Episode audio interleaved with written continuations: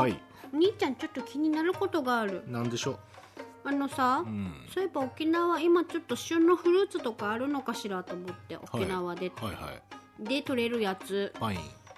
やそうパインとかそこら辺はみんな知ってるさねうん、パパイヤもう知ってるるさうんうんとねうんだいたいこのこ56月ぐらいから夏ぐらいまで取れるやつで、うんアセロラってあったわけさほアセロラって知らないうのアセロラジュースあアセロラドリンク赤いやつそうあれの実見たことあるねねえよあれ沖沖縄とかああいう気温じゃないと育たないのかそれより汚いのかそうだねあアちセアセロラはアセロラドリンクでしか見たことがないよあ本当はい、私ねあのう父方のんうんばあちゃんちうんおばんちの庭におばんちさ父方のおばんちはあの家庭菜園やっててうんうん自分らで人参とかうんピーマンとかは、いトマトとか、はいあの作るような人たちだったわけ、うんだ毎年ゴーヤーはおばあたちからそういうシチュエーションで作る果物果物っていうかベリー系なのかなあ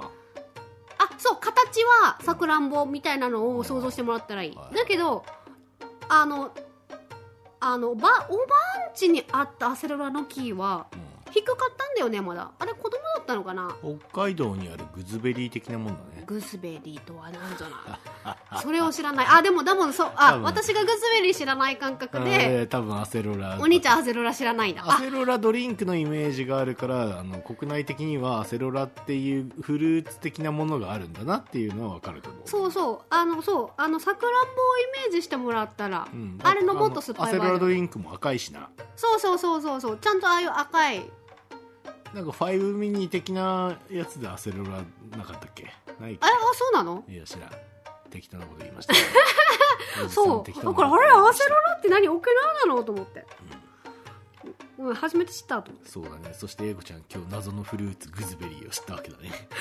て後で調べ るわグズベリーってなんだよと思って今後で調べるわ、はいそうだからアセロラは、うん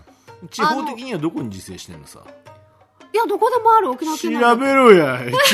沖縄県内じゃねえよ他だよ他もっとでけ世界的にどのぐらいのエリアなのかっていう話だよ俺が言ってんの